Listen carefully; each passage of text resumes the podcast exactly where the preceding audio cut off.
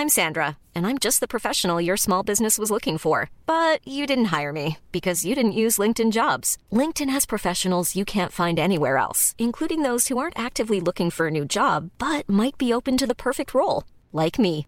In a given month, over 70% of LinkedIn users don't visit other leading job sites. So if you're not looking on LinkedIn, you'll miss out on great candidates like Sandra. Start hiring professionals like a professional. Post your free job on linkedin.com/people today. You're now rocking with the best. Welcome Please welcome, welcome all of you. to StarCast Ladies and gentlemen, with Flo and Max. Powered by Wyra. Das heißt, die Gründerinnen und Gründer haben das ein Millionenpublikum präsentiert. Wir hatten das bei Finanzguru, diese Banking-App, die tollen Zwillinge aus Frankfurt. Kundinnen und Kunden aus ihren Konten alle Daten raussuchen können und Vorschläge bekommen, wo sie Geld sparen können, wo sie Zuschüsse, wo sie Versicherungslücken haben etc. Die hatten wenige tausend User und zwei oder drei Tage nach der Ausstrahlung hatten sie 250.000 User. Das war also der wirkliche Durchbruch. Und da die App gut ist, das war der Game Changer für Finanzguru. Der Auftritt in Höhle der Löwen und das ist eben nicht nur Food- und Konsumerprodukt, es ist auch äh, für Apps. Liebe Startcast-Fans, willkommen zurück.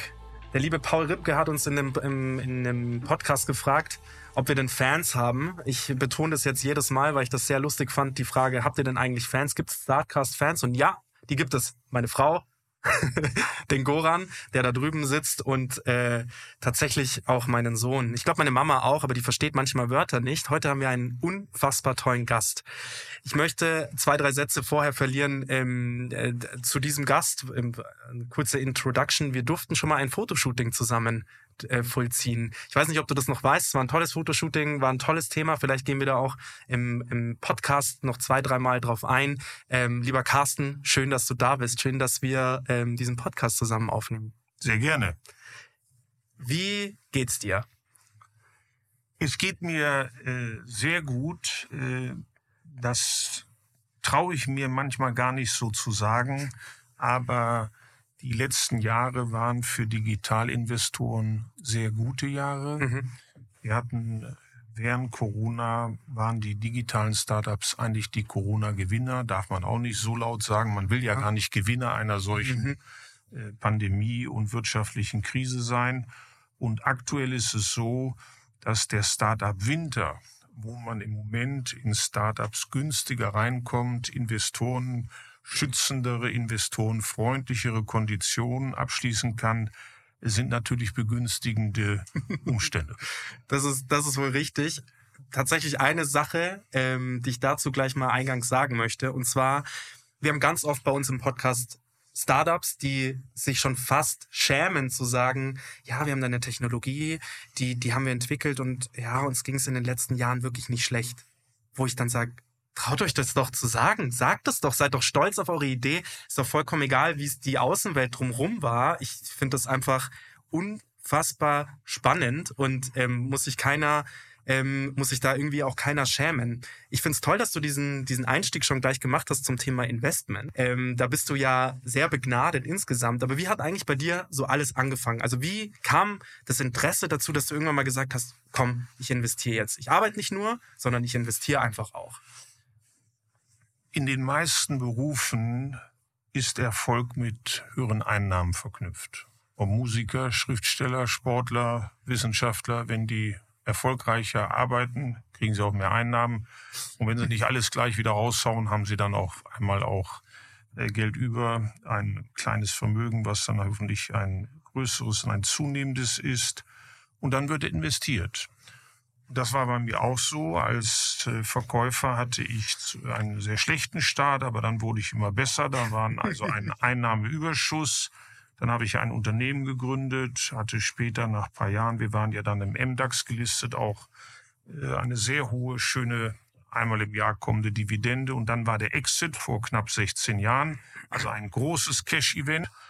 Ja, und was macht man dann? So die üblichen Sachen. Man kauft äh, Immobilien, ja, äh, Blue Chips, äh, Bonds, Kunst, Gold, was man da alles so macht. Aber das war für mich sehr langweilig. Ich bekam dann so Auszüge in dem einen Haus oben links, der ist mit der Miete säumig und unten rechts muss irgendwie die Heizung repariert werden. Das war nicht sehr aufregend. Mhm. Ich war ja Unternehmer und nicht so Berichtleser. Ich bin ja nicht ein Kontoauszug oder mhm. ein Controller. Und dann habe ich äh, auch zufällig am Anfang in Startups investiert, habe da auch Fehler gemacht. Man hört ja dann von einer Nachbarin, die kennt einen Jungen, der mit einem Professor was gründet und man denkt, man hat den Insider-Tipp schlecht hinbekommen. den Flurfunk. Aber es ist natürlich nicht äh, in dem Moment das äh, neue Unicorn oder das nächste äh, tolle Mega-Startup. Habe ich also auch äh, Geld verloren. Aber ich habe gemerkt, wenn ich den Gründern helfe, once an entrepreneur, always an entrepreneur, was wollen die von mir? Unternehmerische Erfahrung, Sparring. Ich soll sie challengen in Leadership. Sie wollen meine Kontakte haben und was ganz wichtig ist, die zweite Gründung für ein Startup ist Vertrieb. Und gerade Techies tun sich schwer im Verkauf. Mhm. Sie sind nicht so gut im Telefonieren möglicher oder mit potenziellen Kunden. Die äh, Video-Sales-Pitches sind auch nicht so ideal. Und ich kann mit Sales enorm helfen und will Gründern eben helfen, dass sie äh, schneller, äh, leichter, besser ans Ziel kommen. Und ich mag es, in Gründerinnen und Gründer zu investieren, in innovative Startups, die Teile unseres Lebens einfacher, günstiger, nachhaltiger, mhm. bequemer machen. Das ist schon spannend, dass du das sagst, diesen Ansatz zu verfolgen, wenn wir dann mit so Startups auch sprechen und wir dann auch mal so über Investments sprechen. Was denen hilft, ist auf der einen Seite natürlich Geld. Aber was denen eigentlich viel, was sie viel weiterbringt, ist das, was du eben sagst, diese, diese anderen Kanäle, die dazukommen. Das ist ja auch der Grund, warum wir irgendwann mal diesen Podcast gestartet haben, weil wir gesagt haben, OMR, äh, liebe Grüße an den Philipp, ähm, äh, die, die räumen so das Feld von oben auf. Ja, die sind so, wenn wir uns mit, ähm, mit so Floskeln vergleichen würden, die OMR ist unsere große Schwester und wir sind so die kleine Schwester. Wir kommen so von unten und räumen so das Feld von unten so ein bisschen auf und bauen den Plattform, äh, bauen den Startups eine Plattform, also wo sie gehört werden, weil wir sagen auch, auditives Medium ist ähm, so, wir haben es vorher kurz im, Vor im Vorgespräch auch gehabt, so geht ins Ohr, geht ins Herz. Und da versteht man dann die Leute auch mehr. Und wie viel Dankbarkeit wir da auch erfahren haben, dass die, dass die Startups gesagt haben, hey, echt cool, dass wir da uns da so präsentieren dürfen. Und das ist auch so ein bisschen der Antrieb, warum wir diesen Podcast weitergemacht haben. Und deswegen fand ich das so spannend, dass ihr sozusagen auf der einen Seite natürlich investiert, also Geld gibt, aber halt auch nicht nur Geld gibt, sondern sagt, guck mal, wir haben hier eine exzellente Marketingabteilung, die hilft euch mit Clips. Wir haben hier ähm, exzellente Kontakte, ruft die doch mal an, sprecht doch mal mit denen, selbst wenn es nur der Austausch ist. Und wenn ich eins weiß, was in den letzten Jahren ähm, oder was grundsätzlich wichtig ist, ist Marketing, Marke. Hat Pascal Staud. Ähm, ich weiß nicht, ob du die Staud-Studios kennst. Das ist so ein drehen tolle Videos und haben dann die Mediamonks verkauft, Spitze, also ganz, ganz netter Typ. Und der hat gesagt, ey Max, pass auf, Marketing ist Marke und man muss in die Marke investieren. Und da gehört eben Marketing auch dazu und dafür haben die meisten einfach kein Geld. Ja, äh, wir machen eben nicht Spray and Pray, also so ein bisschen Geld verteilen und dann beten, so nach dem Motto, ruft uns beim Exit heißt an. Heißt Spray and Pray? Ja, sondern wir machen äh, Pay and Support. Und es ist ganz wichtig, äh, ein Startup muss bekannt werden. Wir haben eine ganz herausragende, überragende Kommunikationsabteilung, mhm. Die es doch schaffen, weil es auch tolle Startups sind, mit sehr innovativen Modellen, ist sehr interessant für Zuhörer oder Leserinnen und Leser, dass sie das Startup platzieren. Wir helfen auf Social Media. Das Team ist äh, super gut. Sie haben ja mich bei LinkedIn auf Platz fünf äh, mit den Followerzahlen gebracht, äh, können also den Startups helfen, dass sie auch in den B2B Social Media, und das ist für mich LinkedIn, sehr prominent werden. Wir haben manchmal, wenn wir ein Startup ausspielen und bestimmte Uniqueness oder Erfolge erwähnen, mehrere hunderttausend Impressions. Das ist eine wahnsinnige Kontaktquelle für die Startups. Ähm, dass wir ihnen in der Marke helfen. Wir helfen ihnen beim Pitch Deck. Wir geben ihnen Feedback Wir simulieren ja, dass wir die Kunden sind. Also die sollen uns dann anrufen, uns quasi ihre Dienstleistung, ihre Software, ihr Produkt verkaufen. Dann geben wir Tipps, kann man das auch so formulieren, so klingt es besser. Also Vertrieb und Marketing ist ganz, ganz wichtig. Founding means funding, recruiting and selling.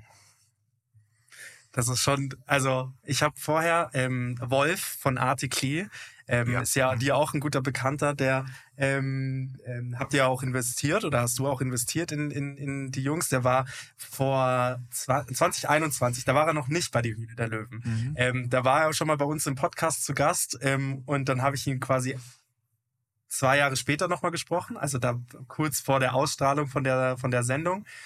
Und der hat schon auch gesagt, wenn wir mal mit dir sprechen, eins, was der Carsten richtig gut kann, ist Zitate. Und das habe ich jetzt schon mitbekommen. Das ist echt, ähm, es ist echt schon ein kleiner Segen. Ich nehme so viel mit. Ich sage immer aus dem Podcast, ich möchte eine Sache mitnehmen. Ähm, dann hat es sich für mich schon gelohnt. Ich habe jetzt schon Spray and Pray, fand ich schon, äh, fand ich schon ein, ein super, super, super, super, super toll. Ich habe einen neuen, wenn man so in Krisen äh, denkt, muss man ja eine mentale Stärke haben. Auch die schwärzeste Stunde dauert nur 60 Minuten. Sehr gut. Pass auf, Frage zum Thema, das, das brennt sich äh, schon auch so ein bisschen auf meinen Fingerkuppen, wenn, wenn du sagst, hey, du hast investiert und du hast auch Fehler gemacht. So. Wir in Deutschland, wir sind keine äh, leichte Fehlerkultur. Wir geben Fehler nicht so gerne zu. Ja, also bei uns würden Fehler auch gerne mal begraben und nicht mehr drüber gesprochen. Das finde ich in anderen Ländern einfach toll, wenn die sagen, hey, wir machen den Fehler, wir sprechen drüber, arbeiten es auf und werden danach besser. Finde ich einfach, finde ich einfach toll. Wie viel Geld hast du schon ungefähr investiert in den letzten 16 Jahren, sagst du ja? Wir machen das nicht transparent, weil das auch Geld der Familie ist, auch Geld der Kinder. Äh, Und wir möchten, dass die relativ unbeschwert, die leben ja auch im Ausland, aber es soll nicht, sollen nicht in reichen Listen oder anderen auftauchen. Wir können sagen, aber an wie viel Startups wir beteiligt sind. Das ist- Es sind aktuell circa 150. Es ist immer mal ein Startup noch nicht ausgestrahlt und eins wird auch gerade verkauft. Also darin sind ungefähr 30 Startups, die über Höhle der Löwen kamen. Und äh, die anderen 120 sind in unseren Fonds. Wir haben in München hier Olsen Capital für späterphasige Startups. Da geben wir im Schnitt fünf bis zehn Millionen. Dann haben wir in Berlin Seed and Speed. Auch Seed and Speed hat ein eigenes Höhle der Löwen-Team, aber auch Seed and Speed Ventures. Da gehen wir frühphasig an, so im Schnitt 500.000 Euro für eine Frühphase, also Pre-Seed und Seed. Und dann haben wir Marshmallow Group Ventures in San Francisco und New York. Die machen den nordamerikanischen Markt, also Seattle, Boston, New York, Silicon Valley, äh, San Francisco, Los Angeles, die, aber auch bis zu Toronto und Mexico City. Ähm, so und herausragende äh, Startups äh, waren, nehmen wir mal Precise AI, das war ein Höhle der Löwen Startup. Da haben wir mit den, da waren zwei, Leon und Tommy wahrscheinlich. die, die, also ich weiß gar nicht, ob du das so groß gesagt hast, Meta verkauft, oder? Die haben äh, Meta. die haben was ganz Tolles gemacht. Also Frauen wissen das häufiger. Sie gehen in eine Boutique und dann heißt es, nee, der Schuh fällt größer aus. Und ich sage mal, warum schreiben Sie da nicht dran, dass der eine 42 ist statt eine 41? oder ein Kleid oder ein Kostüm oder ein Hosenanzug. Mhm. Man st- stellt das Handy hin, dreht sich einmal im Kreis und they are doing a prediction. Das heißt, die machen eine Vorhersage, welcher Brand welche Größe. Und die waren in Höhle der Löwen. Das sind tolle drei Gründer. sind auch Freunde geworden. Sie investieren auch jetzt in unsere Fonds. Das ist das größte Kompliment, wenn Gründer sagen, die haben uns so viel geholfen, wir geben einen Teil unserer Exit-Erlöse in den Fonds, der uns groß gemacht hat. Und ähm, dann kriegen die so eine Spam-Nachricht von Meta. Das haben die überhaupt nicht beachtet. Die dachten, das ist Spam oder ein Witz. Fake, ja. Dann kam das nochmal. Und dann soll es so gewesen sein, dass eine Anwaltskanzlei, eine internationale Wirtschaftskanzlei da angerufen hat und sagt, warum beachten Sie diese Mails nicht? Und dann haben die erstmal dann, dann Wir sind die Kinnlade runtergefallen. Naja, das war so im Oktober. Ist das, ist das Halloween? Was was ist das jetzt? Das kann doch nicht sein. Und tatsächlich, und dann kam wenige Wochen später das Termsheet und dann war Precise AI das erste die Höhle der Löwen Startup, was an einen Tech-Giganten verkauft wurde, äh, dass äh, solche Dinge passieren eben in Höhle der Löwen. Wir sind an sieben Unicorns beteiligt. Das erste war Modern Health, mhm. Allison in San Francisco. Das ist eine mentale Gesundheitsplattform, B2B White Label, also zum Beispiel Boeing ist eine Firma, wo die Mitarbeiter dann auf eine Seite gehen können. Ich schlafe schlecht, ich habe Sonntag Angst vor Montag, ich habe Angst vor den Meetings, den Konferenzen. Dann werden leichte Tipps gegeben, wenn es schwieriger wird. Äh, Tipps zu Psychiatern, Psychologen, Therapeuten etc. Da haben wir 2018 äh, investiert äh, auf einer 12 Millionen Bewertung und 35 Monate im Frühjahr 21 waren es 1,2 Milliarden, also das 98x, das sind 9800 Prozent. Also wir haben auch Unicorns und vielleicht auch Sunicorns. Sunicorns sind ja die, die schon ein paar hundert Millionen wert sind und vielleicht mal ein äh, Unicorn werden können. Mhm. Und äh, da sind wir sehr stolz.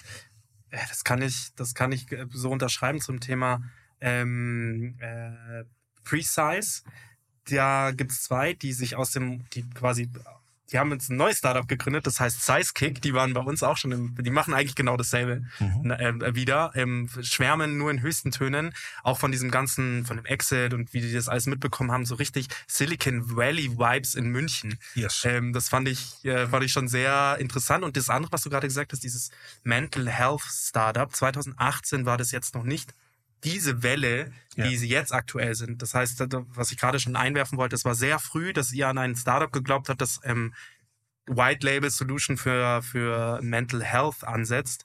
Gibt es da irgendwie ein, so, dass du sagst, hey, das, das fandst du einfach spannend? Also gibt es auch einfach in, im Grunde genommen Themenfelder, die für dich spannend sind? Ähm, wo du ja. sagst, da investierst du einfach rein, nicht weil nicht weil irgendein Bericht sagt, das ist jetzt der, das der neue, den, das neue große Interessensfeld, sondern weil du einfach persönlich sagst, nee, ich glaube da dran. Also mentale Gesundheit, mentale Fitness ist für mich ganz wichtig. Ich glaube, dass in den Gründungsteams die Gründerinnen und Gründer mental sehr stark müssen, sein müssen. Sie haben an manchen Tagen den schlimmsten äh, Punkt ihrer Karriere und den schönsten. Das ist oft an einem Tag. Morgens eine gute Nachricht und abends haut irgendeine Nachricht wieder alle äh, um und die Stimmung. Mhm. Ich glaube daran, dass Menschen, die so viel Zeit ihrer wachen Lebenszeit im Beruf verbringen, mhm. mental gesund sein sollten.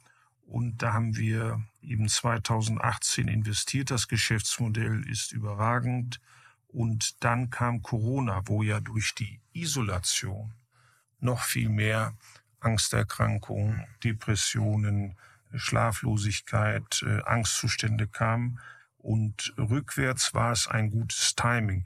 Wenn in der Zeitung steht, man sollte zukünftig investieren in, dann ist es eigentlich zu spät. Im Moment ist natürlich der Hype künstliche Intelligenz. Mhm. Durch den großen Erfolg von JetGPT durch diesen Winter können sich immer mehr Menschen und Unternehmen vorstellen und haben die Faszination, was man da alles machen kann und da wird auch für bezahlt. Das war aber 2016. Wir haben das untersucht und wir haben das an amerikanischen Daten untersucht. Unser Office in New York und San Francisco hat einfach gesagt, so, hier gibt es länger schon KI-Startups und viel mehr. Wir untersuchen das. Und 2016 war die Series A-Bewertung eines durchschnittlichen Startups bei 15 Millionen US-Dollar. Mhm. Für KI-Startups nur 10 Millionen weil sie nicht monetarisiert haben. Mhm. Man sagte, was ist, wo ist denn der Business Case? Wer zahlt denn für was? Ja. Das ist jetzt anders durch ChatGPT. Jetzt merken Leute, oh, das kann man nutzen, da kann man auch für bezahlen. Jetzt haben wir im Durchschnitt eine Series E Bewertung in den USA, ist ja alles gestiegen, von 38 Millionen und KI-Startups 100 Millionen. Also fast das Dreifache. Ich glaube nicht, dass der KI-Markt im Generellen eine Blase ist. Ich würde sagen, wenn es einen Index geben würde, das ist ein Hype, der ist im Moment äh, hoch bewertet. Aber eine insgesamt Blase sehe ich nicht. Einige Startups sind so aufgepumpt und werden ihre Versprechungen nicht erfüllen können. Da werden äh, Bewertungen und Firmen auch zusammenbrechen, da wird es auch Pleiten geben. Und wir müssen KI machen. Wir machen viel zu wenig in Deutschland. In den USA wird dies Jahr zwei, werden 42 Milliarden US-Dollar in KI-Startups investiert. In Deutschland wahrscheinlich 200 Millionen. Jedenfalls bei 30. Juni hatten wir 99 Millionen. Aber wundert dich das? Nein, wir haben äh, wir haben hier die typische German Angst. Ja. ja. Wir müssen erst, alles muss reguliert werden. Mit KI kann man Blödsinn machen. Man kann mit so viel Blödsinn machen. Man, dann kann man auch auf jede Flasche Wein schreiben, dass die ungesund ist. Dann kann man auf die Gummibären schreiben, dass man die auch nicht essen sollte. Mhm. Äh, wir haben hier die typische German Angst. In China werden in den nächsten zwei, drei Jahren 150 Milliarden in KI investiert von der Regierung. Wir überlegen im Moment, ob ein oder zwei Milliarden und diskutieren das schon viele Quartale. Also wir sind viel zu langsam, viel zu bürokratisch. Statt diesen Mindset zu haben, sagen, so, wir wollen Weltmarktführer werden. Wir haben ganz tolle junge Leute, die künstliche Intelligenz können, die, die fantastische Computer Scientists sind. Wir haben tolle Professoren. Wir haben mit TU, LMU, haben super Unis dafür, ETH Aachen. Wir haben so tolle Unis aber wir machen nichts draus. Und jetzt passiert es, dass die tollen Talente von US-Konzernen geheiert werden, ja, und dass an den Startups, an den nicht zu vielen, wir haben in Europa 23 äh, KI-Unicorns, in den USA 143. Dabei ist ja Europa fast so groß wie USA. Und die haben siebenmal so viel. Und was passiert jetzt? Die US-Fonds investieren in die deutschen europäischen Startups. Das heißt, das Equity liegt gar nicht bei deutschen, mhm. Schweizer oder englischen Investoren. Es hängt bei amerikanischen Investoren. Katastrophe.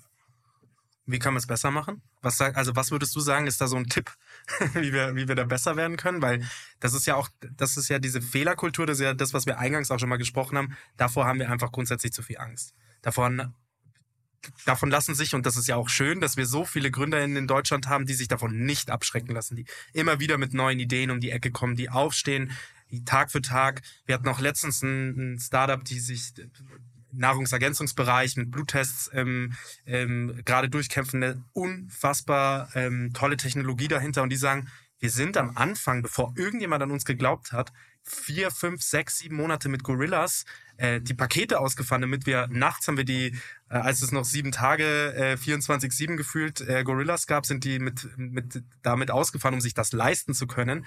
Und ich finde es einfach, und das ist vielleicht ein bisschen böses Statement, das ich da sage. Es ist so ein bisschen Tritt ins Gesicht von den Leuten, die das auf sich nehmen, um Gründerspirit in, in, ein, in unser Land zu bringen, dann zu sagen, ja, aber wirklich Technologie. Es ist bewundernswert, dass Gründerinnen und Gründer, die so sehr dran glauben, aber die finanziellen Mittel nicht bekommen, hm. dann unsägliche Nebenjobs annehmen, abends, nachts, am Wochenende.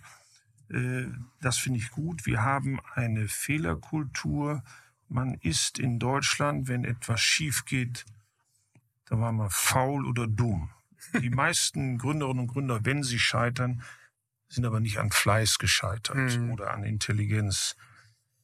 Dann hat's Geschäftsmodell. Ich glaube, die Investoren mochten den Sektor nicht, haben mhm. kein Geld gegeben. Google hat das auf einmal mit 100 Leuten selber gemacht. Also es gibt sehr viele ja, ja. verschiedene Gründe, warum man nicht performt. Manchmal muss auch das Momentum, Timing und auch ein bisschen Glück dazu kommen, mhm. dass sich eben wie in einer Partnerwahl die richtige Investoren und der richtige Investor mit im richtigen Startup treffen. Und wenn man die nicht kennt, mhm. dann äh, ist das schlecht. Wir müssen hier besser werden. Für mich sind Gründungsteams, wenn es schief geht, nicht gescheitert. Sie sind in der Regel gescheitert. In den USA kommen Gründer auf einen zu und sagen, so Carsten, I failed twice. Wir haben zweimal eine Fuck-Up-Party. Also die feiern ja die Fuck-Up-Party und machen Lessons learned. Ja, und dann sagen sie so, jetzt wissen wir aber, dass wir eher auf Break-Even und Profitabilität und Must-Have, nicht Nice-to-Have. Wir wissen jetzt, dass wir einen Fehler gemacht haben, müssen viel eher monetarisieren und wir können uns nicht nochmal, werden wir auch nie wieder machen,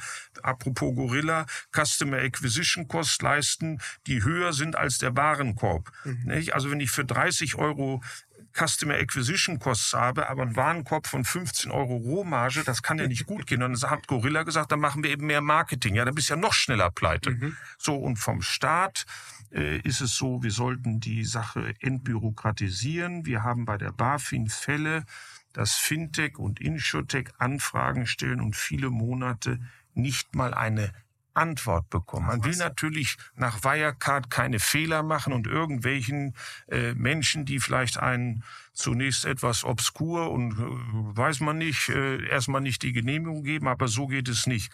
Der Staat ist der größte Auftraggeber. Warum können nicht deutsche Startups deutsche Sachen entbürokratisieren. Ich hatte ja ukrainische Flüchtlinge unterstützt, die hoch dankbar waren. Ich habe ein Hotel angemietet, um möglichst vielen Familien zu helfen an der polnischen Grenze. Die waren sehr, sehr dankbar. Die haben gesagt, aber was ist das? Der Oberbürgermeister hat das übersetzt, der konnte Russisch und konnte dadurch äh, die Verständigung sicherstellen. Die sagten, ja, aber wir machen hier so Zettel und dann werden die gelocht und mit so einer Büroklammer, dann werden die abgeheftet. Bei uns geht das Klick, Klick, Klick und dann ist der Pass erneuert oder die Geburtsurkunde ist digital da oder der Führerschein mhm. ist verlängert. Die waren entsetzt, dass wir in diesen Dingen hinter Mond sind. Ja, ja. Das ist, also auch da eine kurze Anekdote. Du brauchst ja nur nach Italien fahren. Und äh, wir waren jetzt in äh, Sizilien, also jetzt ist ja auch in irgend, in irgend wirklich in einem letzten kleinen Kaff und gehe, ich gehe in den Kiosk und parke das Auto und meine Frau sagt vom Rücksitz mit der kleinen Tochter sagt so, brauchst du noch Bargeld? Ich so, nee, nee, wir sind hier in Italien, wir können hier überall mit Karte zahlen. Das geht ja schon los, dass ich äh, in Hamburg, in Frankfurt, in München genau sagen kann, zwischen Innenstadt und Flughafen, an ja. welchen zwei Stellen das Netz zusammenbricht. Mhm. Das passiert dir in Griechenland äh, oder nicht. in der Türkei nicht. Nein, das passiert dir nicht und du hast eine unfassbar schnelle Datenübertragung zu ja. wesentlich günstigeren Kosten. Also das ist ähm so nehmen wir mal Macron und Frankreich. Die haben einen 7 Milliarden Fonds gemacht. Das wird mutig gemacht. Macron ist nicht zu schade und der Wirtschaftsminister große Unternehmen zu kontaktieren und sagen, komm, wir müssen das als Frankreich-Lösung machen. Da sind wir sehr, sehr schlecht. Also die Ampel, die also einige Bolzen schießt und einige Lösungen nicht pragmatisch genug äh, schafft, äh, hat den Startups noch nicht genug geholfen. Und ich hoffe, dass die FDP in dem Punkt wenigstens sich stärker durchsetzt.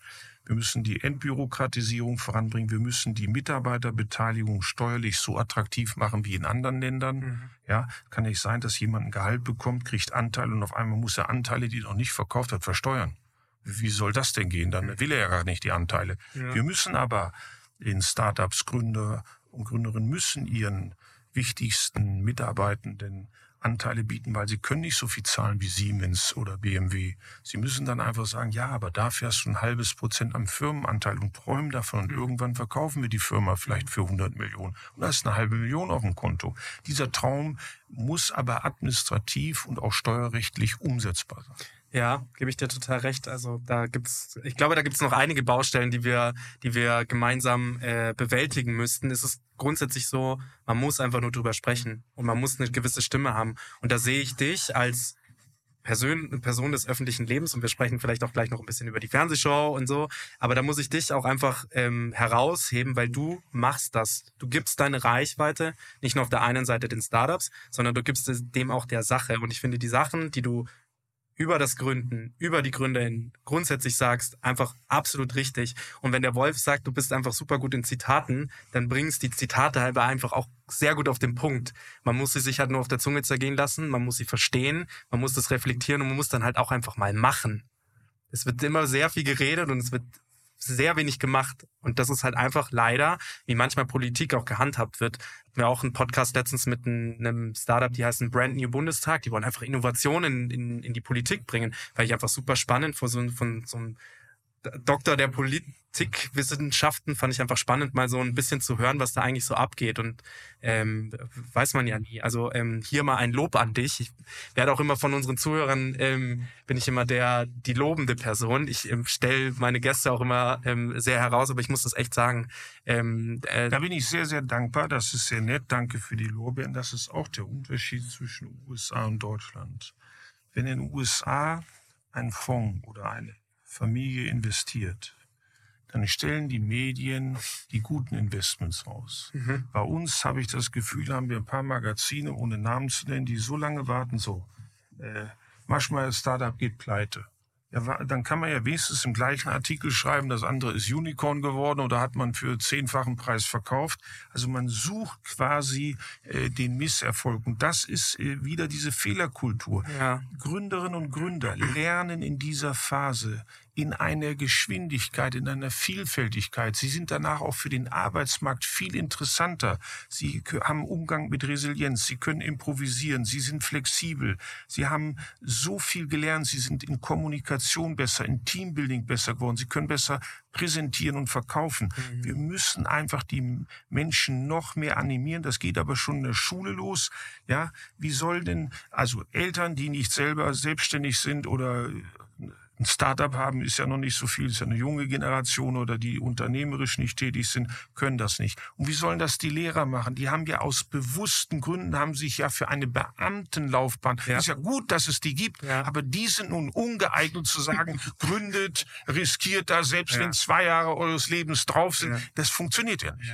Grundsätzlich ähm, finde ich, in der Schulbildung gehört auch sehr viel BWL. Ich hätte mir die ein oder andere Lektion, die ich in meinem Leben äh, lernen musste, hart lernen musste, ähm, hätte, hätte, wäre mir vielleicht erspart geblieben, wenn es sowas gegeben hätte im Schulunterricht. Aber wie du es eben auch sagst, es ist, und auch da, ähm, ich bin sehr glücklich, ähm, wie äh, zu, zu weiten Teilen unser Schulsystem auch läuft, aber oder auch sehr dankbar für die Lehrer, die ich hatte. Ich kann ja nur für, für, für mich sprechen zum Teilen für ähm, für die Lehrer meiner Kinder, aber auch da muss ich genauso wie du sagst sagen, das sind verbeamtete Personen, die sich irgendwann mal während dem Studium schon ganz explizit dagegen entschieden haben, ich gründe selbst, ich mache selbst Ich eine habe Schule nach auf. dem Abitur mit unserem Klassenlehrer gesprochen. Warum ist er Lehrer geworden? Ja. Herr Carsten, nachmittags frei, die Ferien, das hat mich schon gereizt, immer festes Gehalt, verbeamtet. Tolle, tolle So, Rente. Fand ich damals toll. Aber wenn ich jetzt heute rückwärts gucke, sage ich, naja gut, das ist ein anderes Lebensmodell. Ich bin froh, dass es die gibt. Mhm. Und die sollen ja auch nicht pro Note noch äh, Performance-Fee bekommen von den Kindern oder später noch ein Prozent abbekommen, wenn sie oder er Chefärztin oder Chefarzt wird. Ja. Aber wir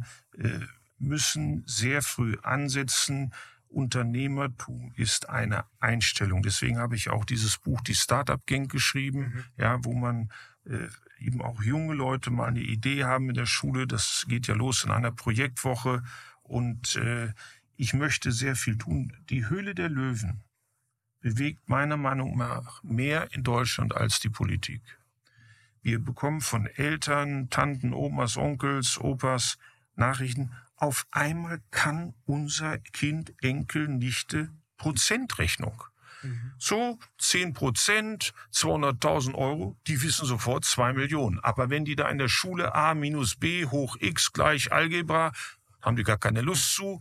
Ich habe das auch in Mathe immer gesagt, setzt mal wenigstens Äpfel, Birnen an. Ich, ich, ich will das irgendwie greifbarer haben. Wir bringen ja Unternehmertum, selbstständig machen ins Wohnzimmer, Betriebswirtschaft ins Wohnzimmer. Und es ist ja nicht nur Pitchen, sondern viele schreiben uns auch, dass sie danach mutiger sind für ein Bewerbungsgespräch, für ein Gehaltserhöhungsgespräch. Neulich haben mir drei Ärzte geschrieben, sie haben das jetzt x-mal geguckt und sie haben jetzt im Krankenhaus gekündigt und machen eine eigene Praxis. Geil. Das ist doch toll. Das ist genau das, was ich sagen wollte. Gut, dass du, dass du den Punkt jetzt auch gesagt hast. Neben dem, dass man da ein paar Punkte mitbekommt, fördert ihr vor allem eins, und zwar den Glauben an sich selber. Egal, ob ein Deal klappt oder nicht, der Glaube an sich selber ist das, wo viele, mit denen wir auch gesprochen haben, einfach sagen, ich traue, ich, ich traue mich nicht. Ich glaube nicht, dass jemand mir mal etwas abkauft. Bevor andere einem trauen, muss man sich selbst trauen. Ist ganz wichtig, dass ich an mich glaube. Das heißt nicht, dass man nicht selbstreflektierend ist. Man ist auch beratungsfähig. Ich glaube sogar, die besten Gründerinnen und Gründer sind selbstkritisch, haben eine Eigenreflexion, sind beratungsfähig, hören Investoren oder Kollegen oder auch C-Level oder auch Praktikanten in der Firma zu. So würdest du das machen. Und dann nicht sagen, du bist ein dummer Praktikant. Ja, super, probieren wir mal aus. Und dadurch werden sie besser. Best of. Da braucht man nicht Unternehmensberater. Die Investoren wissen das, weil sie andere Startups investiert haben. Sie haben einen Querschnittsvergleich.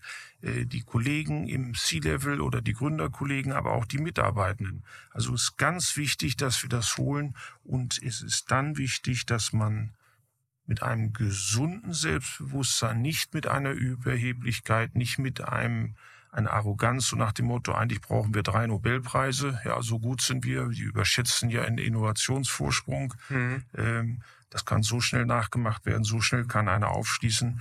Aber auch nicht devot, dass man da irgendwie bittstellerisch mit Investoren redet. Und das Richtige ist einfach, trau dir, dann trauen dir auch andere. Ja, und auch spannend, ähm, was so für Startups dann auch noch zu euch in die Höhle der Löwen kommen. Ich habe das auch mal letztens äh, mit einem mit einem Startup besprochen, die ähm, die waren da noch nicht bei euch. Spaceys heißen die, machen Frühstücks, Cereals, ja, wie soll ich sagen, proteinreich und deswegen gesünder. Also die machen äh, die Kindheitsträume von ähm, gesünder. Und die haben gesagt, und die sind ja, die würden sich, glaube ich, als sehr hip darstellen. Also eigentlich solche Leute, die, wenn man sie mit einem Bild vergleichen müsste, sind die eher Netflix als lineares Fernsehen. Und die kommen zu euch und finden, sage ich jetzt mal, finden da auch so richtig Anklang und sagen danach, und das ist echt krass, wir haben in einer Nacht unseren Monatsumsatz gemacht. Ja, wir haben, äh, wir müssen einfach mal nachdenken, was einem Gründerteam geboten wird. Also erstmal bewundere ich den Mut, vor einem Millionenpublikum aufzutreten. Ja. Wenn ich die Gelegenheit äh, Gründern, da ist irgendein Tonproblem, dann werden die kurz neu verkabelt ganz locker in jedem Wohnzimmer sitzen maximal vier Leute. Müsst euch jetzt nicht irgendwie ein Tal vorstellen, wo ein paar Millionen Menschen stehen. Also ganz locker, ne? So. Aber das bewundere ich, diesen Mut.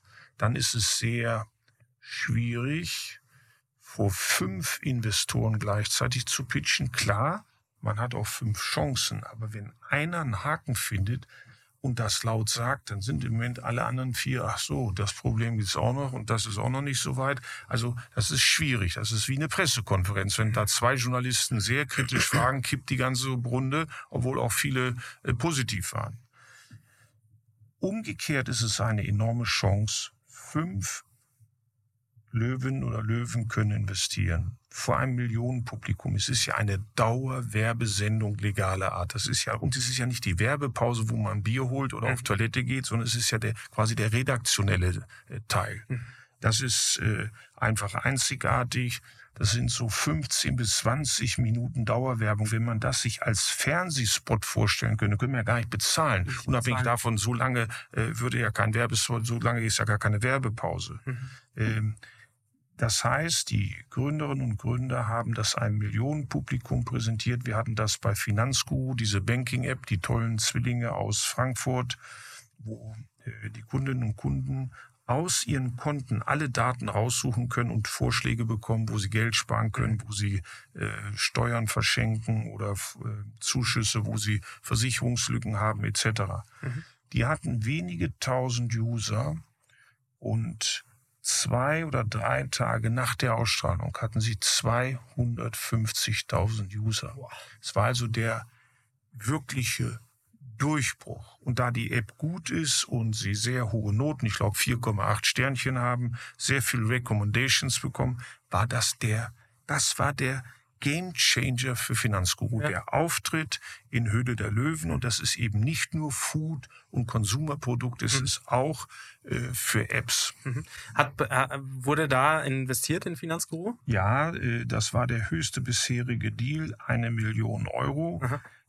Ich habe das damals äh, gemacht und das muss man sich auch mal vorstellen. Da ist Finanzguru und es war schon ein DAX-Konzern wie Deutsche Bank drin. Und äh, die letzte Runde jetzt mit PayPal Ventures muss man sich immerhin vorstellen, dass PayPal Ventures, die passen ja auch zu einem Finanz, äh, zu einer einem Fintech-Startup, ja. äh, jetzt äh, viele Millionen gegeben haben und die Bewertung ist von 5,6 auf 74 Millionen äh, gestiegen. Also wir haben solche Highlights, auch Zeets, was jetzt vor kurzem wahrscheinlich ein sehr bekannter Deal wurde. Wir Löwen haben ja zweimal schon vorgehabt, alle zusammen in ein Startup zu investieren. Das war ein E-Ball, wo ein Vater mit einem Jungen kam, wo man quasi auf einem Ball so quasi sich fortbewegen kann, wie so ein äh, Roller. und äh, Too Good To Go, die Essensreste Ah, ja, ja, retten ja. wollten. Aber irgendwie kam das dann nie dazu. Und jetzt haben wir das erste Mal alle fünf Löwen investiert. Wir waren beim Notar, wir haben unser Geld überwiesen, zieht's. Das ist äh, wie Pokémon Go, aber kombiniert mit Echtzeit, Wetter- und Klimadaten. Und sie spenden zehn Prozent für äh, grüne Non-Profit-Organisationen. Also, und die haben äh, nach wenigen Stunden 65.000 User, von 0 auf 65.000 User. Da muss eine ganze Menge SEO oder Marketinggelder ranschleppen, um das zu erreichen. Seeds. Das klingt nach einem Startup, die wir hier unbedingt im Podcast auch brauchen. Ähm, du hattest mich schon bei dem Thema Pokémon Go. Eigentlich witzig, weil man jetzt nicht davon, also du als Investor musst natürlich auch wissen, was so, was so neue Trends sind, was kommt so rüber. Ich habe sehr spät davon erfahren, bin dem Trend nicht aufgesprungen und fand es jetzt umso spannender, dass gleich fünf Löwen sagen, ey, das ist irgendwie ähnlich, diesen Trend gehen wir jetzt mal nach. Ähm, also das gab es vorher noch nie, dass alle fünf gesagt haben, los geht's. Ja, Gaming ist ja eine Riesenindustrie. Ja. Und es spielen viel mehr Menschen, ja, irgendwelche E-Games, als man so denkt. Und äh, wir haben ja, wir raten ja immer vorher. Wir wissen ja nicht, was kommt. Wir sehen dann da, wir haben da so ein paar Blumen und Früchte aufgebaut gesehen, denken, ja, was soll das denn jetzt wieder? Computerspiel, da muss er. Also eigentlich war die Stimmung unter allen fünf, naja, okay, wir hören das jetzt uns mal an, das wird wahrscheinlich nichts für uns sein.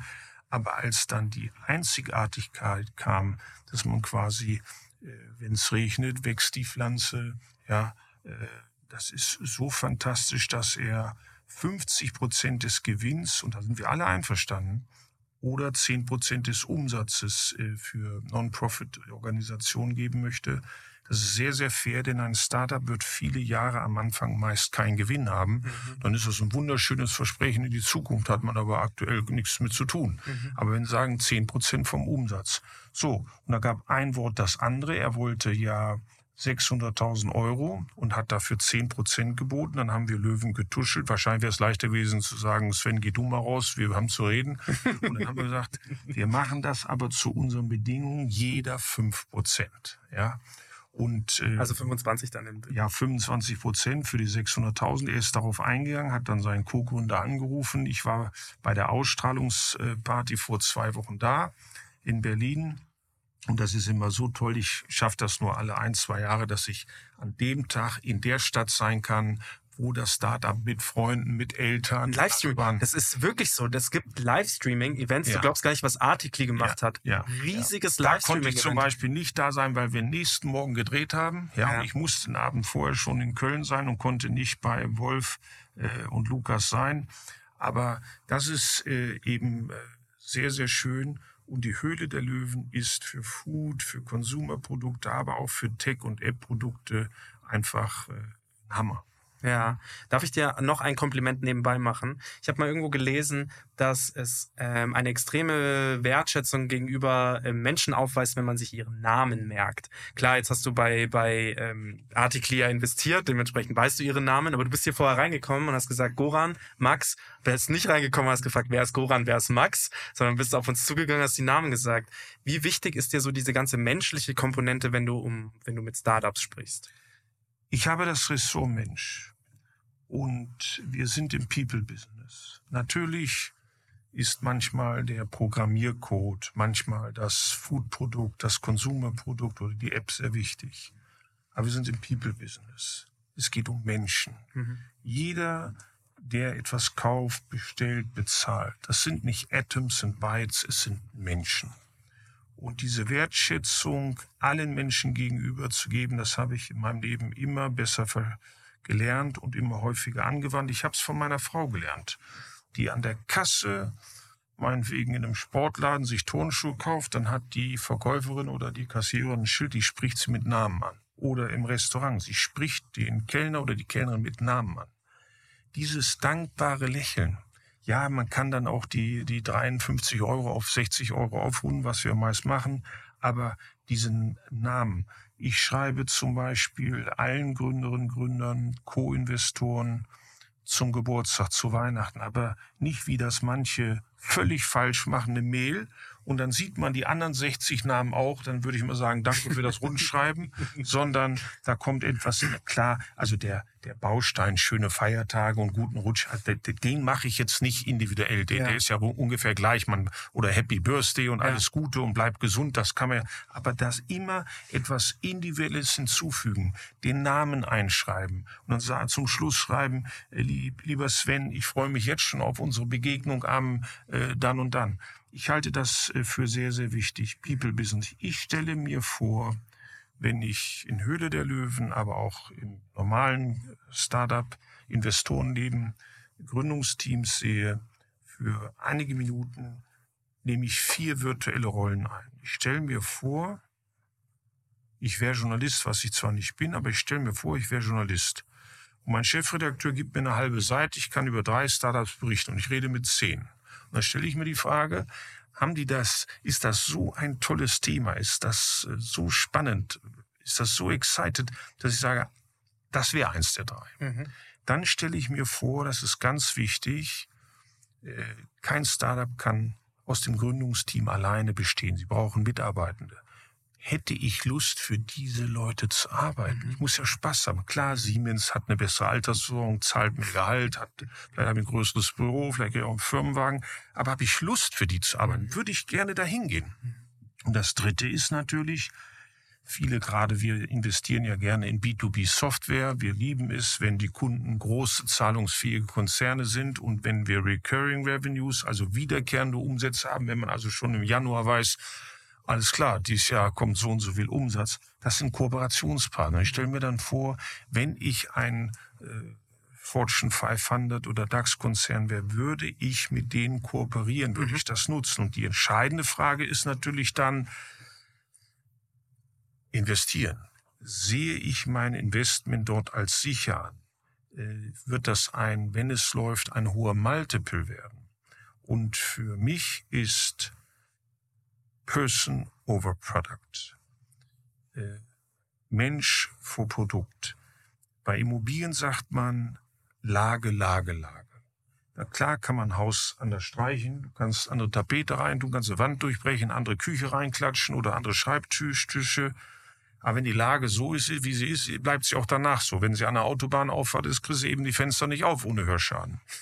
Und hier ist es das Team. Und äh, mich fragte mal im Silicon Valley jemand, Carsten, what is for you the most important KPI?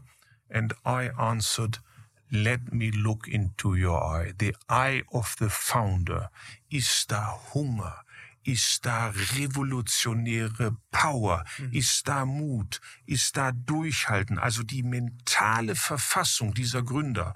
Wir müssen ja die dekodieren und sagen, so werden die, wenn die Software abkackt, werden die dann äh, ein Saufen gehen den Abend oder krempeln die die Arme hoch, rufen zu Hause an, sagen, ich komme übermorgen wieder, wir haben hier 36 Stunden durchzuarbeiten und der Pizzalieferdienst wird an.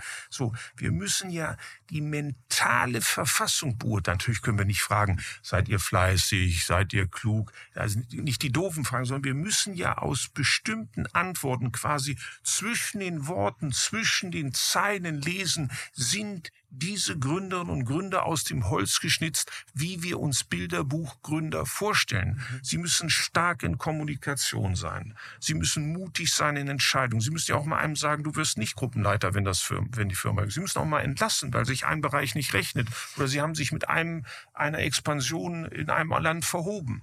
Mhm. Äh, sie müssen, äh, eigentlich immer flexibel sein, ein stark wachsendes Unternehmen in einem ganz wilden Markt und jeden Tag ist wieder was anders und das Schlimmste ist, kaum hast du etwas gelernt und kannst, das kommt schon wieder eine neue Phase, muss eigentlich, kannst du schon wieder vergessen, muss was Neues können. Und äh, deswegen investieren wir in Gründerinnen und Gründer und nicht in Businesspläne. Klar muss der Businessplan eine gewisse Logik haben. Also wenn du nur hinter sagst, ich finde euch toll, ich finde euch nett, aber was ihr macht, verstehe ich selber nicht, äh, das hat keinen Sinn. Spannend.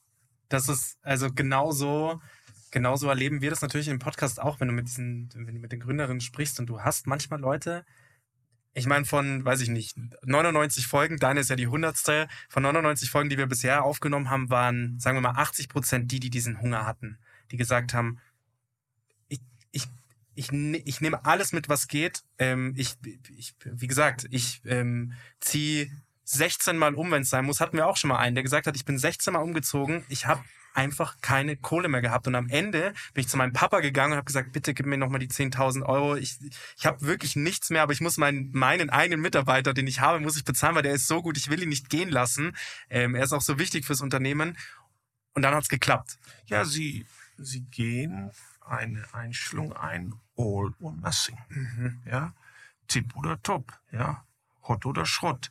Sie, sie müssen jetzt einfach sagen, das ist der letzte Strohhalm, aber zur, Selbst, zur Selbstreflexion gehört auch, dass man realisiert, es hat keinen Sinn mehr, wenn es nicht funktioniert. Ein Startup braucht einen guten Start. Da habe ich einen guten Spruch. The first cut is the cheapest. Yes. Äh, sch- Schnelle Fluktuation ist günstige Fluktuation und wir haben das ja manchmal, dass ein Startup zwei Jahre vor sich hinwurscht, es klappt nicht und dann kommen die, ja, wir brauchen noch mal eine Million, sonst müssen wir zum Amtsgericht gehen, wir sind dann pleite und so. Was wird denn jetzt anders? Ja, ab nächsten Quartal wird's besser. Sag ich, was ändert ihr denn? Es wird nichts besser, wenn ihr beschließt, es wird besser. Was ändert ihr? Macht ihr eine andere Kundenansprache? Hat das Produkt mehr Features? Äh, ändert ihr was am Pricing? Was ändert ihr denn? Und wenn da nicht Überzeugendes kommt, traue ich mir denen zu sagen, so. Wir haben jetzt mit anderen Investoren unserer Fonds meinetwegen vier Millionen gegeben. Ihr wollt noch eine Million. Ganz simpel, dann sind wahrscheinlich, so wie das jetzt aussieht, nicht vier Millionen weg, das sind fünf Millionen weg. Aber wir sitzen in einem Boot. Ihr habt dann nicht zwei Jahre eures Lebens verballert, sondern drei. Lass uns jetzt wirklich realistisch sein. Eine Pleite tut immer weh, aber sie tut nach drei Jahren noch mehr weh, weil ja noch ein Jahr mehr umsonst ist. Ja. Und die Investoren sind ja noch enttäuschter, weil sie noch mal gutes Geld dem Schlechten hinterhergeschmissen haben. Also zur Selbstreflexion gehört auch, wenn es nicht funktioniert, dass man radikal das Geschäftsmodell ändert oder einfach sagt, aufgeben, es hat keinen Sinn. Ich bin für Durchhalten. Aber wenn die falsche Richtung läuft, ist das Durchhalten ja nicht schlau. Absolut. Hast du, wie hast du das gelernt? Weil wir haben auch, wie gesagt, wenn wir so Startups interviewen und die denken ein bisschen kleiner, sage ich jetzt mal, aber bei denen geht's ja schon mal ums falsche Hiring. Falsch, wenn du das Team falsch zusammensetzt, kann dich, kann dich das, das Startup-Leben kosten, sage ich jetzt mal. Und die sagen, ich habe da jetzt beispielsweise gab es mal einen, der gesagt hat, ich habe meine beste Freundin geheiert, weil ich es für einen guten Fit hielt. Also nicht nur, weil es meine, weil es die Emotionen zugelassen haben, sondern weil ich gesagt habe, guter Fit. Dann hat er die angestellt und dann musste der die nach, weil dieses Team einfach nicht so unterstützt hat, wie sie es angekündigt hatte, musste er sie entlassen. So. Das war das Schlimmste, was ihm, weil er hat ja auf der einen Seite die Emotionen äh, verloren, also den Mitarbeiter, auf der anderen Seite natürlich diese Arbeitskraft, also Mitarbeiter verloren. Ähm, und das war ganz, ganz schlimm. Wie hast du das gelernt, dass du sagst, okay, und jetzt sage ich einfach, also dieses klassische Nein sagen. Das geht mit einem falschen Recruiting in der Regel einher. Ja, Wir haben das ja manchmal, dass sich zwei Gründer forschen und sagen, ja, wir kennen uns seit der Schule, seit der dritten Klasse oder seit dem Kindergarten. So, kein Großkonzern würde sagen, suchen Controller, muss aber Klassenkamerad von einem gewesen sein. Also, das, also Klassenkamerad oder wir waren in der Sandkiste zusammen oder unsere Eltern haben sich schon im Kreissaal kennengelernt. Das ist ja kein Leistungskriterium. Natürlich ist das schön, wenn sich äh, Gründerinnen und Gründer untereinander völlig vertrauen und sehr ehrlich zueinander sind, sich die Wahrheit gegenseitig sagen, äh, sich gegenseitig ehrliches Feedback geben. So, und ich glaube, dass äh, dieses Einstellen der besten Freundin, des besten Freundes ein Fehler ist. Es, ich bin der Meinung, man muss sagen, was muss in dieser Position geleistet werden? Was sollen da an Kompetenzen, Stärken laufen? Und welche Erfahrung sollte idealerweise diese Frau oder dieser Mann schon haben? Das schreibe ich auf. Und wenn es dann eine Freundin erfüllt, ist okay. Aber nicht, ah, das ist eine Freundin, die ist super. Wie können wir das denn so ein bisschen hin und her biegen, dieses Profil des Aufgabenbereichs, damit es passt? Das ist eine falsche Reihenfolge.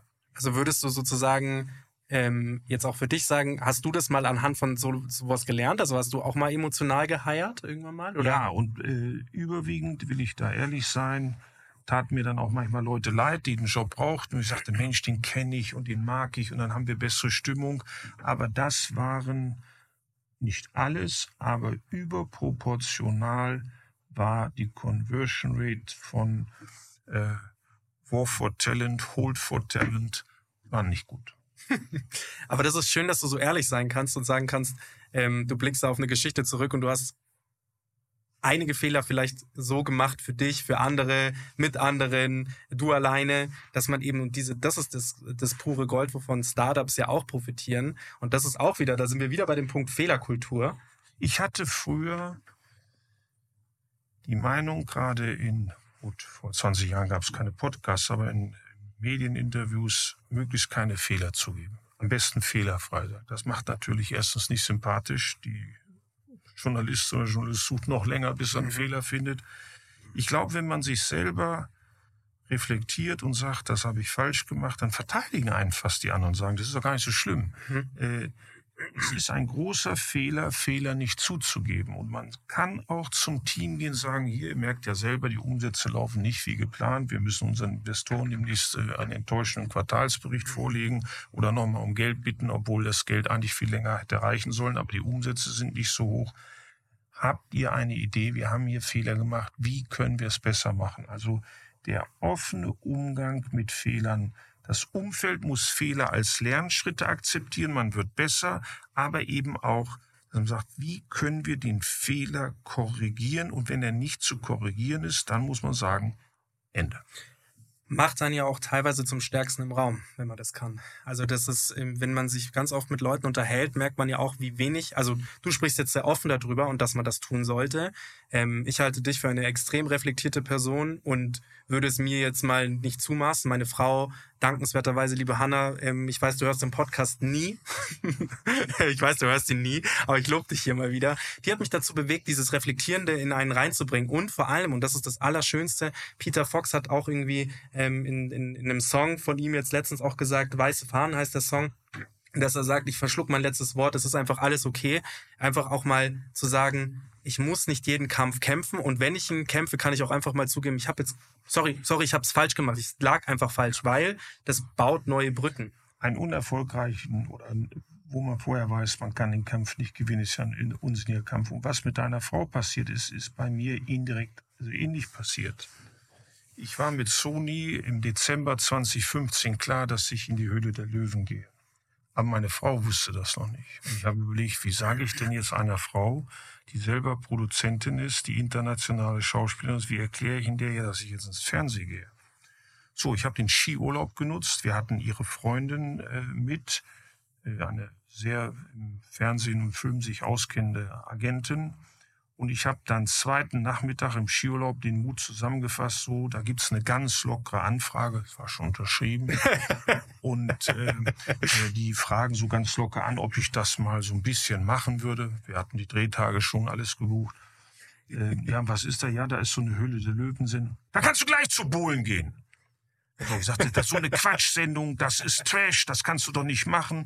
Und die Freundin, die sagte, Veronika, hast du das denn schon mal gesehen? Weil du sagst, deine Frau hört den Podcast nicht. Ja. Sagt sie, nee, ich weiß aber, was es ist. So, so, da kann er gleich hier, äh, äh, hier so diese Insel, äh, Inselfilme gucken oder gehen. Dann sagt sie, du, wollen wir das mal kurz uns angucken? Dann hat die in der Mediathek was hochgeladen. Veronika sieht das so zehn Minuten und sagt, das musst du machen, das bist genau du. Das ist ja genau das, was du den ganzen Tag vom Montag bis Freitag machst. Das, das, das ist ja viel besser. Die anderen sind doch gar nicht Investoren, die haben zwar auch Stärken und können auch gut Mentoring, aber du bist ja echter Investor. So, und dann hat sie mir zugeredet und dann hat sie gesagt, aber pass auf, die Krawatte kommt weg und sei doch da mal bisschen locker, so wie am Frühstückstisch. Hab mal einen Spruch drauf, sei humorvoll. Sitz da nicht so steif wie ein Indianer, der sich keine Emotionen irgendwie zeigen lässt. Also ich hatte das auch, dass meine Frau das das nicht kannte. Ja, und jetzt gibt sie mir Tipps. Sie guckt, manchmal gucken wir, haben wir die Chance zusammen, sitzen wir Arm in Arm auf dem Sofa, trinken ein bisschen Wein und freuen uns. Und dann gibt sie auch Tipps. Und dann sagt sie auch, was ist denn draus geworden? Du, den Gründer ist der wirklich so gut? Weil so sympathisch kommt er da gerade gar nicht rüber. Oder warum hast du da abgesagt? Die waren doch so niedlich. Also sie hat natürlich andere Auswahlkriterien. und äh, das war also bei mir auch so, dass meine Frau das nicht wusste. Also jetzt hast du schon mal ungefähr erzählt, wie es wie es zur Höhle der Löwen kam. Ähm, äh, wie kam es denn bei dir so wirklich, dass du gesagt hast, okay, bei Höhle der Löwen, wie kam es dazu, dass du gesagt hast, okay, hast du Bock, das willst du wirklich machen? Weil jetzt hast du quasi die Geschichte äh, ab dem Zeitpunkt erzählt, wo es schon unterschrieben war. Wie kam es bei dir dazu? Ich meine, wir haben die angeklopft. Und was war das Format vielleicht auch vorher? Was hast du dem Format auch gebracht? Ich habe mit der Sony-Chefin, Sony war ja die ersten Jahre der Produzent, äh, einen Kontakt durch einen Zufall bekommen. Mhm. Und dann haben wir äh, telefoniert, haben kurz vor Weihnachten telefoniert, haben uns am gleichen Abend noch in Köln getroffen und die Chemie stimmte. Ich gebe auch zu, ich habe mir im Taxi und im Flieger zwei Sendungen angeguckt, weil ich das sehr wenig geguckt hatte und gar nicht mehr so richtig drauf ist. Ich kann ja mit der nicht über Höhle der Löwen reden und, und dann weiß ich gar nicht so richtig genau, wie das jetzt aktuell läuft. Mhm. Und ich wollte das aus folgendem. Ich bin in einer Giftback-Phase. Ich habe zwar das Leben, hat es so zu Beginn mit mir nicht so gut gemeint. Mein Start war etwas schwierig. Ich habe nie in meinem Leben meinen Vater gesehen. Bin in einem Mutter-Kind-Heim aufgewachsen. Dann haben wir in einer umgebauten Kaserne eine kleine Zimmerwohnung gehabt. Aber zum Schluss hat das Leben sehr gut mit mir gemeint. Also ich bin in der Give-Back-Phase. Zweitens, alle sagen, man muss die Gründerinnen und Gründer unterstützen, dann machen sie wieder ihr normales Ding und tun nichts. Und ich möchte die Gründerinnen und Gründer unterstützen. Ich glaube, es ist gut, dass wir tolle Unternehmer und Salesleute und Investoren und Investoren in der Sendung haben. Ich habe selbst auch etwas davon ich komme an Startups, die ich sonst nicht gesehen hätte. Und diese Startups haben dann so einen User- oder Umsatzschub, wie es im normalen Leben, wenn man sich beteiligt, man geht zum Notar, dann weiß der nächste Minute nicht ganz Deutschland, was da gerade passiert ist. Mhm. Also dieser Schub durch die Ausstrahlung ist enorm. Und das Zweite ist, es gibt kein Gründungsteam oder kaum ein Gründungsteam in Deutschland, die die Löwen nicht kennen. Und die wissen natürlich, wenn ich nicht in die Höhle der Löwen komme, aber ich habe ein Beauty-Produkt, ich wende mich mal an Judith Williams. Oder ich will irgendwas in die Apotheken, dann wende ich mich an Nils Klager. Und wenn es eine Tech, eine App, eine Software ist, dann schicke ich das Carsten manchmal. Wir sehen 13.000 Pitches und Startups im Jahr. Also es ist eine wahnsinnige Quelle zusätzlich fantastischer Startups, was ich eben äh, gerne mache. Das ist also insgesamt äh, muss ich vielleicht noch mal ein bisschen vorher anfangen. Danke, dass du diese persönliche Geschichte gerade eben mit äh, deiner Mutter und so auch geteilt hast. Das ist etwas, wo ich sage, ich finde das daran merkt man natürlich auch immer, wenn man so die Backstory kennt, wenn man so, wenn man so im Film bleibt, wenn man die Backstory kennt, lernt man die Menschen auch immer noch mal ein bisschen deutlicher kennen. Das ist halt auch etwas, wovon viele, worüber viele nicht sprechen. Deswegen ähm, vielen Dank, dass du es das geteilt hast. Sehr, ähm, ist ja wahrscheinlich auch nicht etwas, was man nicht irgendwo nachlesen kann, aber trotzdem, das von dir zu hören, ist eine schöne Geschichte und auch das mit dieser Giftback-Phase fand ich sehr interessant.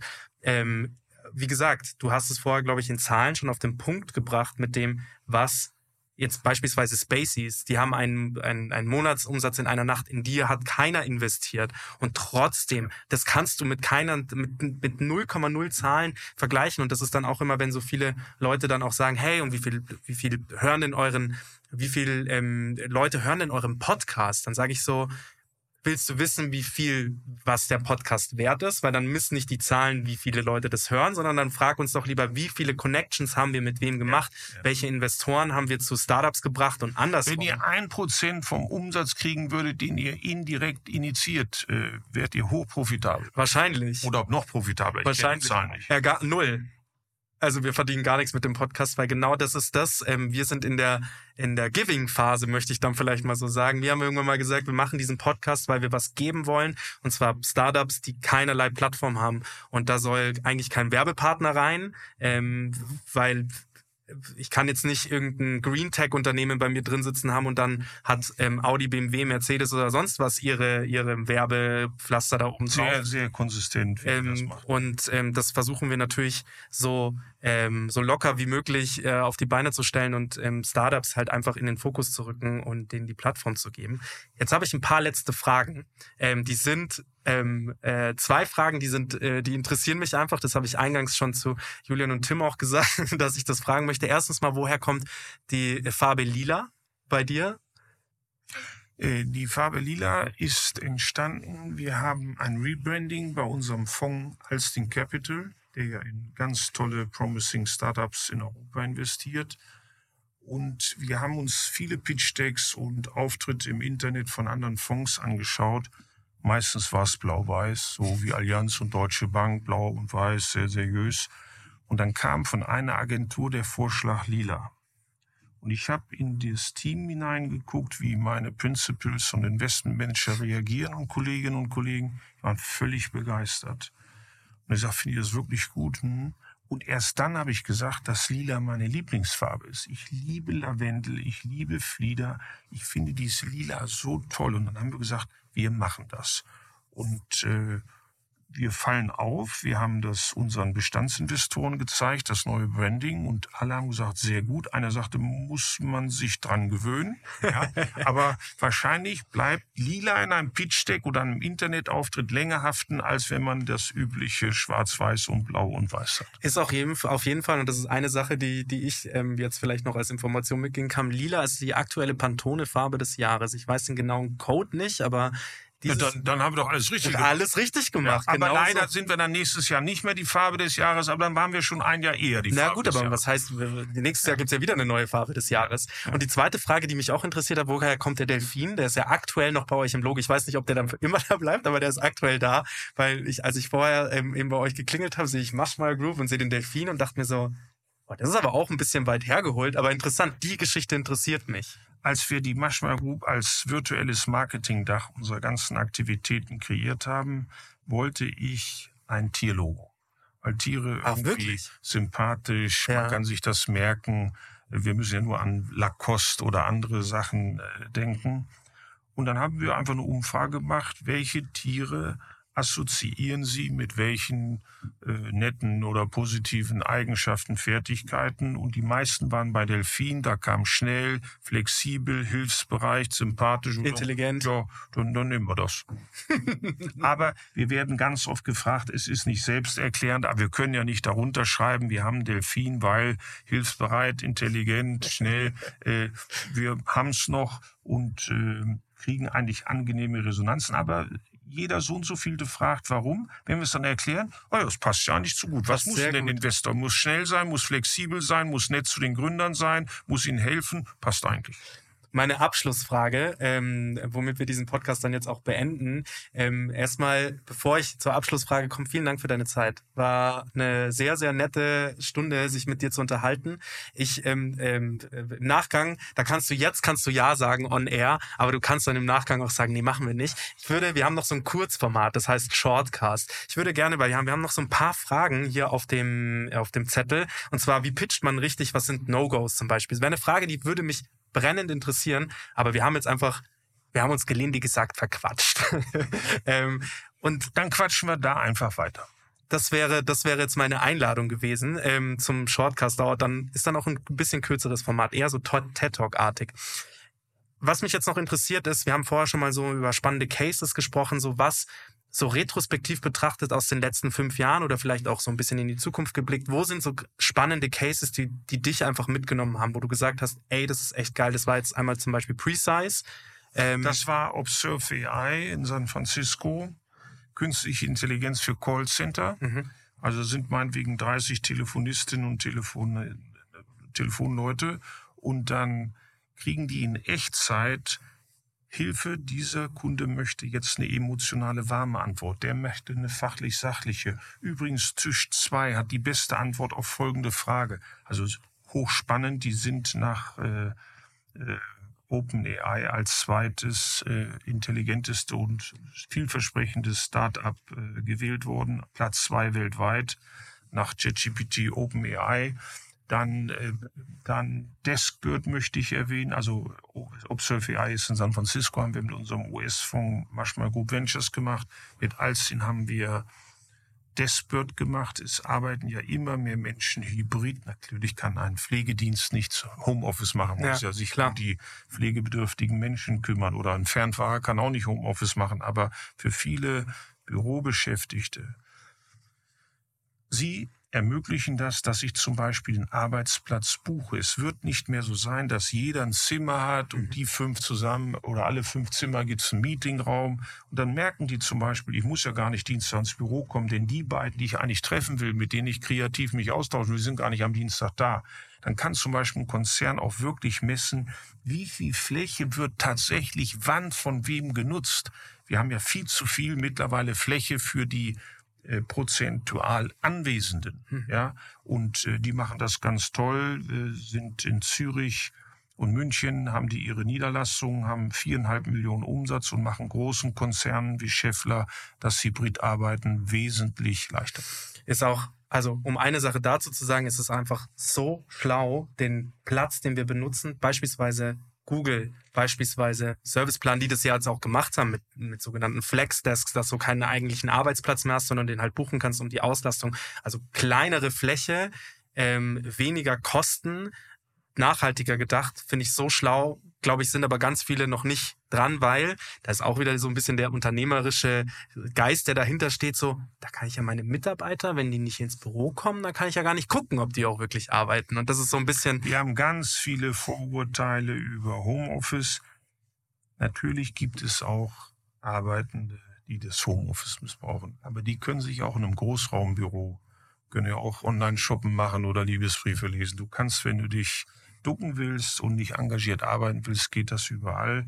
Ich sage einfach, wenn ich jemanden, der einen Teil seiner Arbeit Homeoffice machen könnte, wenn ich dem nicht traue, dann sollte ich ihn auch nicht einstellen.